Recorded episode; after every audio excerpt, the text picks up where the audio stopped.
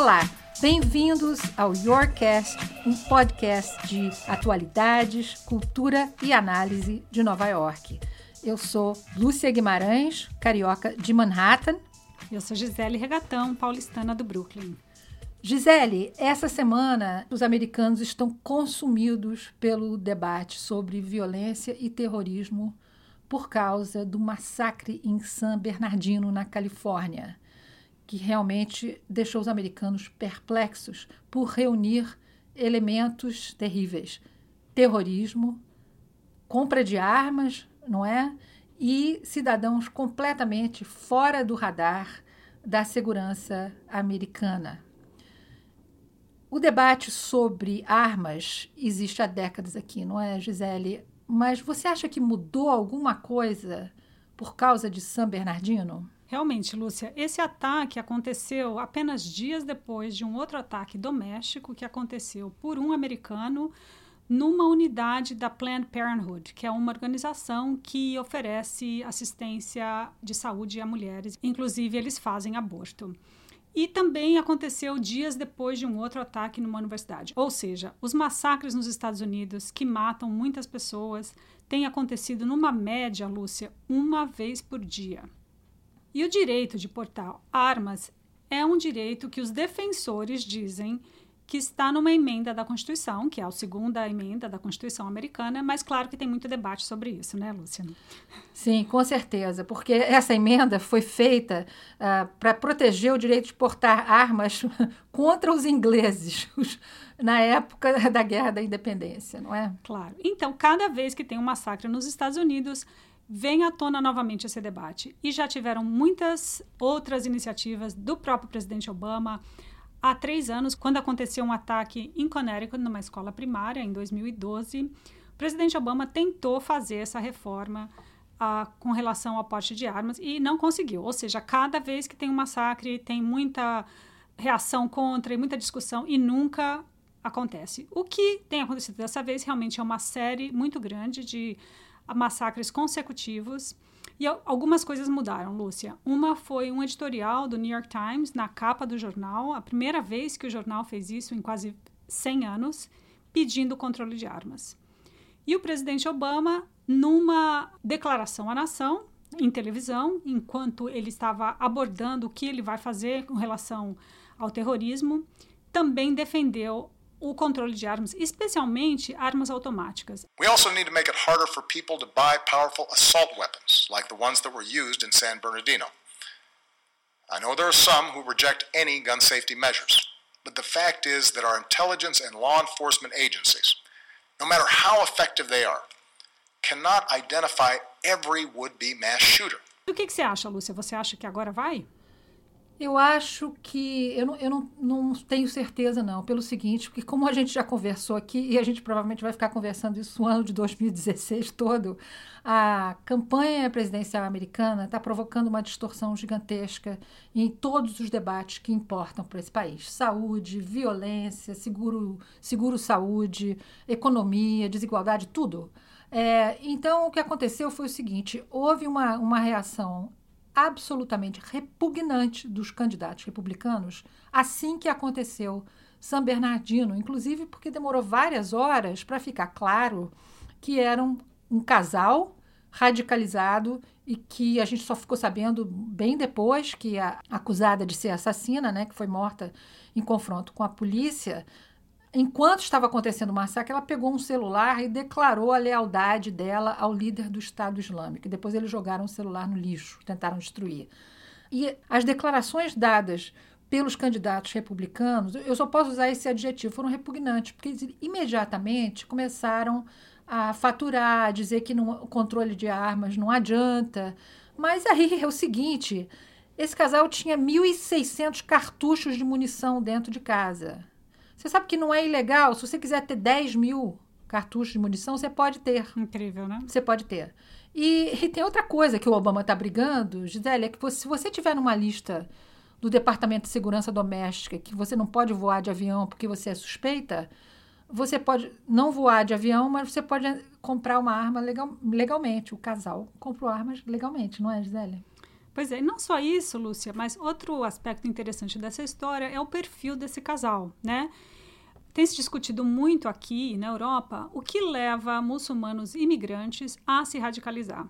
E uma das teorias é que são pessoas que não estão conectadas à sociedade, que não se identificam ao mundo ocidental, que vivem em pobreza. Mas parece que esse casal mudou totalmente essa ideia desse perfil, não, Lúcia? Com certeza, não só esse casal, como os terroristas do Charlie Hebdo, como os irmãos Sarnaev, da Maratona de Boston, ah, como os assassinos de Paris de, do dia 13 de novembro. O que eles têm em comum não é que eles são pobres. Realmente, no o caso da França é realmente aterrador. A França tem 8% de população árabe muçulmana. E 70% das pessoas em prisões na França são árabes muçulmanos. O índice de desemprego é 50% entre os jovens árabes que vivem na França. Então, existe certamente uma alienação enorme dessa segunda geração de imigrantes. Não são os imigrantes originais, são os filhos desses que imigraram.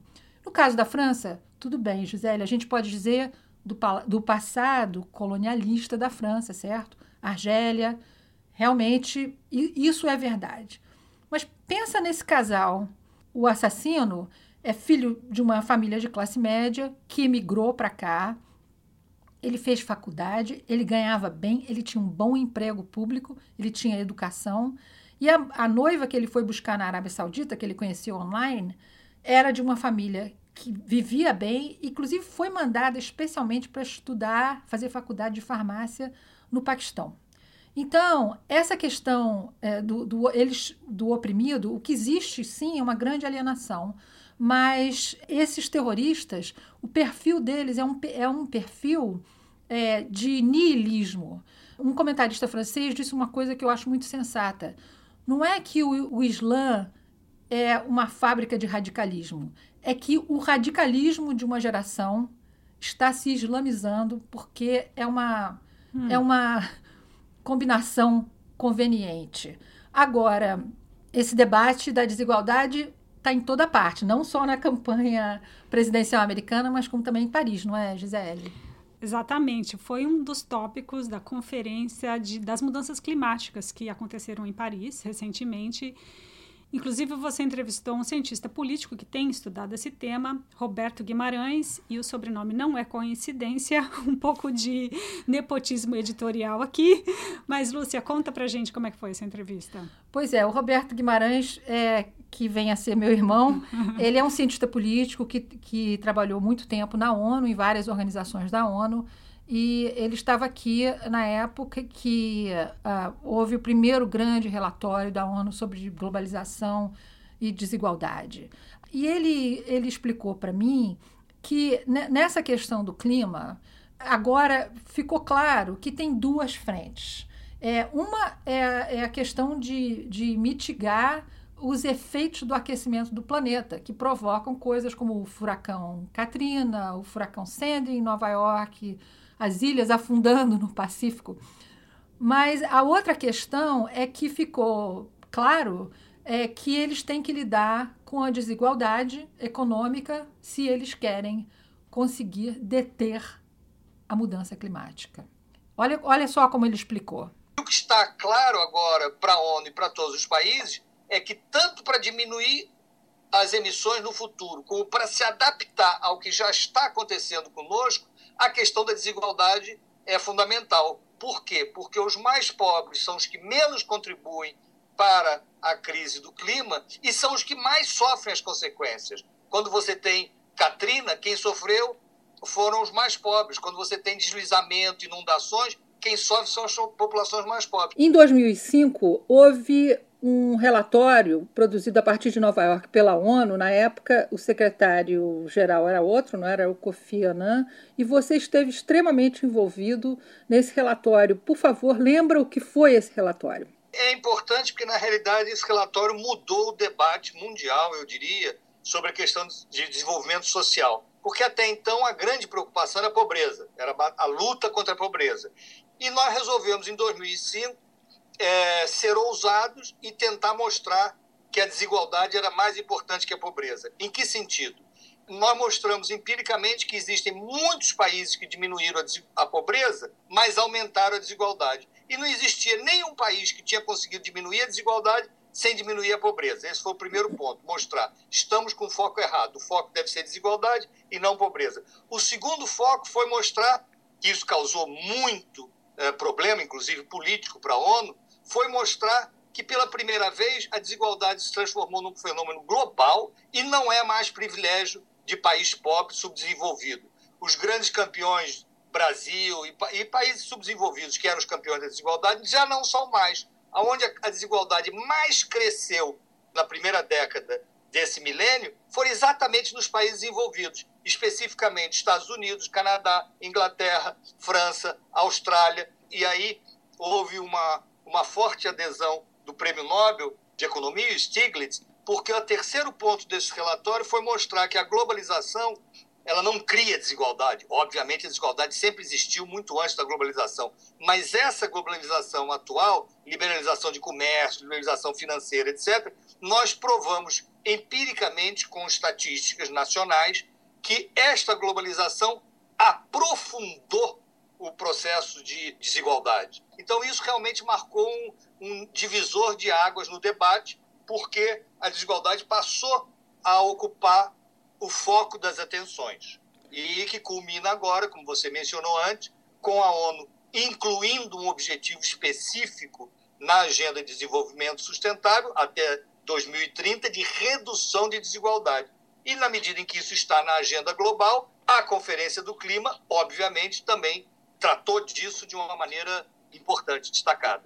Roberto, é, houve uma iniciativa chamada Iniciativa pela Igualdade, é, criada nessa última década, da qual você é presidente do Conselho de Diretores. É, você pode explicar para a gente por que, que surgiu essa iniciativa e em que contexto? Ela surgiu a partir do relatório da ONU de 2005 sobre a desigualdade, o desafio da desigualdade, é como se chamava o relatório, que está disponível para quem quiser baixar no site da ONU. E é, o que nós explicamos aqui que aconteceu com a desigualdade, a gente pode ver em cifras muito eloquentes. Em 1960, a distância entre ricos e pobres era 30 vezes, ou seja, os ricos ganhavam 30 vezes mais do que os mais pobres. Em 50 anos, isso passou para 210 vezes. E chega ao cúmulo, ao paradoxo de que hoje 100, menos de 100 pessoas, 100 indivíduos, têm metade da renda do planeta. Ou seja, 100 pessoas equivalem em riqueza a mais de 3 bilhões e meio de pessoas. Então, com base nessa realidade, a realidade que eu expliquei antes e, e esses dados empíricos, a Deborah Rogers, que é uma, uma norte-americana, acadêmica e militante de movimento social, resolveu criar essa ONG, essa organização não governamental internacional chamada Iniciativa pela Igualdade que eu agora estou ocupando a, função de presidente do conselho diretor. E hoje essa iniciativa já está presente em mais de 90 países é, em todo o planeta. Nós temos uma série de atividades, qualquer um pode entrar para apoiar, para conhecer, que é ife.org, mas a mais importante dela é exatamente o que a gente promove em todos esses países, as chamadas consultas públicas. Por quê? Não adianta só examinar a situação de desigualdade ou denunciar onde está crescendo. É preciso também que as pessoas assumam isso. Então, essas consultas públicas são feitas nas comunidades mais pobres, em que, através de um questionário, elas identificam a situação de desigualdade, identificam as causas, os atores e o que, a comunidade pode fazer para reverter essa eh, situação. E a Iniciativa da Igualdade foi, tem sido tão exitosa que conseguiu uma única organização mudar a agenda da ONU, como eu comentei, que a nova agenda de desenvolvimento sustentável, que é chamado os Objetivos de Desenvolvimento Sustentável, no seu objetivo número 10 está explicitamente o objetivo de redução da desigualdade até 2030. Pois é, e com a repercussão do livro do Thomas Piketty, essa discussão agora está muito mais importante e difundida entre os economistas, não é? Roberto, muito obrigada pela participação. Nada, foi um prazer estar com vocês.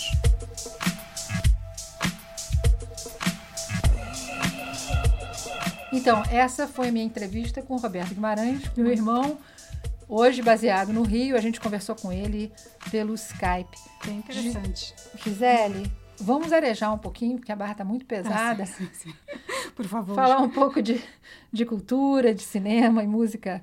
Conta pra gente, você me fez assistir a série que foi talvez a maior sensação desse ano de 2015, que ganhou o primeiro prêmio Golden Globe para televisão para uma série que não passa na televisão, não é?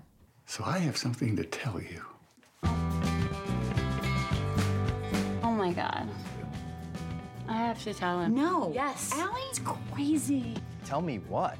Dad is a woman. Does mom know? Of course I know that. You think I'm a dummy? It's his thing. It's his little private kink.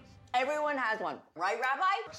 Uh, well, I guess everyone has, you know, one or two. Transparent é uma série da Amazon Prime, que é o serviço da Amazon. Se você é assinante, você paga um pouco extra e você tem acesso a todo esse conteúdo exclusivo feito, produzido pela Amazon. Assim como Netflix também tem produzido seus próprios programas que têm sido também muito premiados. Mas o Transparent é realmente uma série muito interessante, Lúcia, pelo tema em questão, que é a história de um pai de família transgênero. E o transparent, inclusive, é uma brincadeira com trans, de transgênero, e parent, que em inglês é pai, né?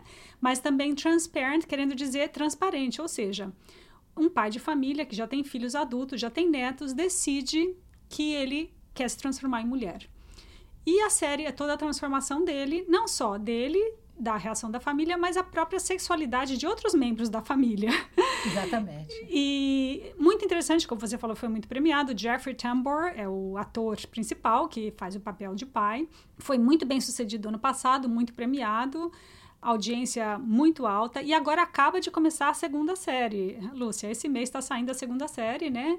E claro, a, acho que a questão do transgênero talvez seja o tópico, um dos tópicos mais quentes nos Estados Unidos agora também pela questão, claro, do Bruce Jenner, que era o atleta olímpico muito conhecido nos Estados Unidos, que o ano passado também se revelou transgênero, né? E agora é Caitlyn Jenner. Então, eu acho que está muito interessante a história da discussão e de toda a popularização da, da questão do transgênero nos Estados Unidos. Não, Lúcia? O que, que você achou do, do, do Transparent? Me conta. Olha, eu tenho que te agradecer porque eu adorei. É muito bem feito, é um roteiro maravilhoso. Os atores estão sensacionais.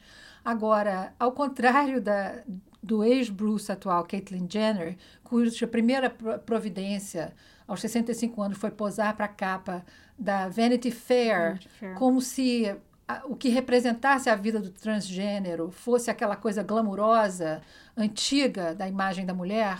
Um dos aspectos corajosos e muito importantes dessa série Transparent é que o pai ele está fazendo a transição com mais de 70 anos. Uhum. Eles não tentam glamorizar fisicamente esse homem, que é um homem que aparenta mais de 70 anos. Então, é, é fascinante mostrar toda a questão psicológica e, e, a transformação física dele num momento de ocaso da vida, em que a expectativa dele de ter uma vida sexual intensa, né, ou de ter um futuro, é, é uma outra coisa, é um homem de mais de 70 anos. Outra coisa que eu acho muito interessante nesse momento da TV de maneiras, de formas alternativas, é que você vê em séries de grande sucesso, como o Girls, da HBO, né, da Lena Dunham, o Louis C.K., que tem aquela série dele, Louis, eles são, para dar dois exemplos que são conhecidos no Brasil, elas têm em comum uma, uma narrativa de grande individualismo, não é? Mas com crítica ao individualismo, né? Quer dizer, tem dias que eu estou assistindo Girls, eu tenho vontade de dar um tapa naquelas meninas, botar de castigo, que é um individualismo levado às últimas. O Louis C.K. também, ele, ele, ele tem um individualismo enorme. O Louis C.K. É um, é um escritor, é um escritor brilhante, e ele, mas ele, ele expõe o individualismo é, irritante do personagem dele. E essa questão do individualismo, ela é magistralmente representada para mim quando abre a série Transparent, o primeiro episódio que uhum. estreou nos Estados Unidos em 2014, é que ele está tentando contar para os filhos que ele quer se transformar em mulher. E ele chama os filhos para um jantar e quando ele tenta falar, os filhos acham que ele está com câncer. e cada um começa a falar de si mesmo. E aí ele vai num grupo de apoio e, e depois ele sai, ele pensando com, com ele mesmo.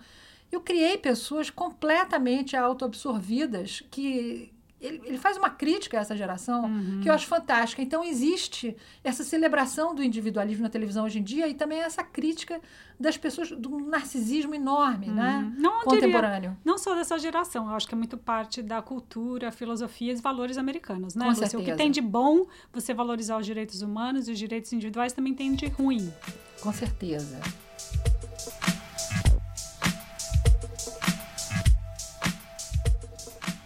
Ok, Lúcia, então vamos agora passar para um dos maiores ícones sempre da história da cultura americana, que é o Frank Sinatra, celebrando este mês, ele faria 100 anos. E essa comemoração vem com uma série de eventos especiais na televisão, novos livros, inclusive um livro que está saindo no Brasil. Me conta, o que, que a gente aprende com o livro que a gente não sabia sobre o Sinatra? Olha, o livro se chama Sinatra, está saindo pela Companhia das Letras e é escrito pelo James Kaplan, que escreveu a outra, uma outra biografia. Ele está há mais de 10 anos lidando com o Sinatra, uhum. mergulhado na vida do Sinatra. Esse livro começa nos anos 50, quando o Sinatra está ganhando o Oscar dele por A Um Passo da Eternidade. E é um momento importantíssimo em que ele está voltando depois de um período de decadência em que ele perdeu, ele estava bebendo, ele estava cheio de demônios na cabeça e ah, ele tinha perdido inclusive o contrato de gravação. Então é o momento em que ele renasce. Agora, o livro tem muitos, muitos fatos, muitos insights sobre o brilho dele, esse momento da carreira dele em que ele assume a genialidade musical dele. Né? Ele, ele era o diretor musical de si mesmo. Hum. Embora ele tivesse produtores de discos, maestros no estúdio, o Sinatra tinha um controle extraordinário sobre cada detalhe, cada nota que alguém ia tocar. E também esse livro mostra o Sinatra, ele se concentra no Sinatra mais também como ator de cinema, mostra que ele não gostava muito de fazer cinema, ele não tinha paciência, embora ele tenha tido grandes papéis inclusive como candidato da Man Manchúria, não é? Sim. O Sinatra ah, ganhou esse apelido de One Take Charlie. Ele não queria fazer mais de um take no cinema. Mas no estúdio, ele era o rei. E esse o livro mostra muito bem. É, vamos ouvir um pouquinho, Gisele? A primeira coisa que ele grava quando ele encontra o Nelson Riddle, que foi o melhor arranjador da, da, de toda a discografia dele. Ele está gravando com ele é, I've Got the World on a String. Vamos ouvir um pouquinho? I've got the world on a string, sitting on a rainbow. Got the string around my finger. What a world, what a life, I'm in love. A song that I sing, I can make the rain go anytime I move my finger. Lucky me, can't you see I'm in love? Pois é, quando Sinatra ouviu o que ele tinha acabado de grava gravar, ele deu um grito. I'm back, baby. Legal. Ele sabia que ele tinha se recuperado, ele tinha, ele tinha ah. conseguido espantar Dar a volta por cima. aquele funk uhum. horrível da vida dele. Mas não foi, ele nunca parou de beber, ele bebeu Jack Daniels até o final. Hum. É, ele teve relacionamentos. Aí, então o livro pega o Sinatra, ator de cinema, o Sinatra músico, o Sinatra do Rat Pack, lá em Las Vegas, com Sammy Davis Jr., Dean Martin, e o Sinatra, e aí a decadência do Sinatra, que nunca parou de beber Jack Daniels até morrer. E ele morreu, Lúcia, faz quase 20 anos, foi em 1998. Em termos de música, qual você diria que é o legado dele, que ele deixou para a música americana? Gisele, a gente viu aqui na celebração, por exemplo, no especial da CBS, apareceram o que a gente chama aqui vários Sinatras wannabes. Os, a gente tem todo um elenco contemporâneo. Explica o que é wannabe. Wannabe é que quer ser, né? tem todo um elenco contemporâneo de gente que tenta cantar como Sinatra, né? Que tenta usar o estilo do Sinatra, do Sinatra de, de falar, letra de música. Agora, Gisele, eu te conheci é, como produtora do meu programa favorito de rádio de música, de música contemporânea. Foi assim que a gente se conheceu. E, e, inclusive, entrevist- entrevistei você. E você deve ter. pa- passaram pelo seu estúdio, quando você estava lá no programa, muitos desses Sinatras wannabes, não é verdade? Passaram. Eu conheci vários deles, né? Que fazem o que se chama aqui de jazz standard, né? Que é o jazz cantado, músicas clássicas dessa era, do auge do jazz, né? Dos anos 50. Mas o que eu acho interessante, Lúcia, é que o maior fenômeno musical agora é a Adele, que é uma cantora inglesa que está nos seus 20 anos, está lançando o seu terceiro disco agora. E o disco dela está vendendo aqui mais do que qualquer um. E eu acho muito inteiro, né? interessante que o, que o repertório dela, eu diria que não é muito diferente do Sinatra. Ela faz, ela é baseada muito no soul e blues, né, do- da metade do século passado, o repertório, baladas. Pensa que todos os fenômenos musicais atuais são hip hop, pop music. Você tem essa cantora britânica que tem um repertório totalmente das antigas, que é a que está dominando o ranking musical aqui, não só nos Estados Unidos, mas no mundo inteiro. Hello, it's me. I was wondering if after all these years you'd like to meet to go over everything. They say the time's supposed to heal ya, but I ain't done much healing. Hello. Pois é, eu concordo com você. Agora eu vou ser um pouco. Eu, eu não, eu não vou dizer que eu sou saudosista, mas eu vou ser um pouco encrenqueira, porque é o seguinte, inclusive porque eu fiquei, eu me submeti ao especial da CBS, em que eu vi todas as pessoas tentando cantar o re- repertório do Sinatra. A diferença entre a Adele e, a- e os contemporâneos do Sinatra é que os ídolos do Sinatra eram a Mabel Mercer. Olha aí, ouvintes, se vocês não ouviram falar da Mabel Mercer, por favor, entrem na internet e vocês vão entender por que, que o Sinatra era obcecado com ela. E a Billie Holiday, que era um pouquinho mais velha do que ele, mas como ela ela tinha começado como adolescente, o Sinatra, quando chegou aqui, quando ele vinha a Nova York, ele ficava circulando na rua 52, que na década de 50 era a maior concentração de clubes de jazz de Nova York, Sim. e ele era obcecado pela Billie Holiday. Eu O que que teria essas- feito mesmo, é a minha favorita. mas aí é o seguinte, Gisele, é, a inteligência musical dessas pessoas, Billie Holiday e Sinatra, vão me desculpar. Ouvintes, por favor, me desculpem. Eu não, não ouço na voz da Adele, da Adele, nem nas letras da Adele. é debatível. Ela escreve as suas músicas, né? Todo o repertório dela é muito baseado na experiência pessoal, muito em histórias de amor, sobre os seus as relações anteriores que, que fracassaram, né? Por alguma razão ela ressoa com o público jovem atual, Lúcia. Então, sei lá, talvez você tenha que dar uma outra chance para Adele. Olha aqui, re- olha a Adele aqui com Hello. Vamos ver, Lúcia, por favor. Dá uma chance. Hello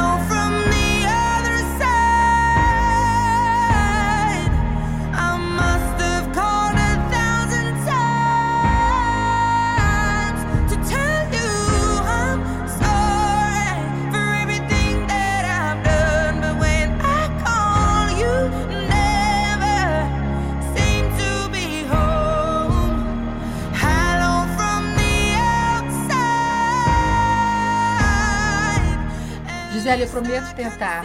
Mas é que esse mês de dezembro eu estou muito ocupada ouvindo Frank Sinatra, tá bom? Tá bom. Então vamos ficando por aqui. Este é o Yorkcast, um podcast sobre atualidades, cultura e análise de Nova York. Eu sou Gisele Regatão, paulistana, vivo no Brooklyn. E eu sou a Lúcia Guimarães, carioca, e vivo em Manhattan. Obrigada por ouvir e até a próxima.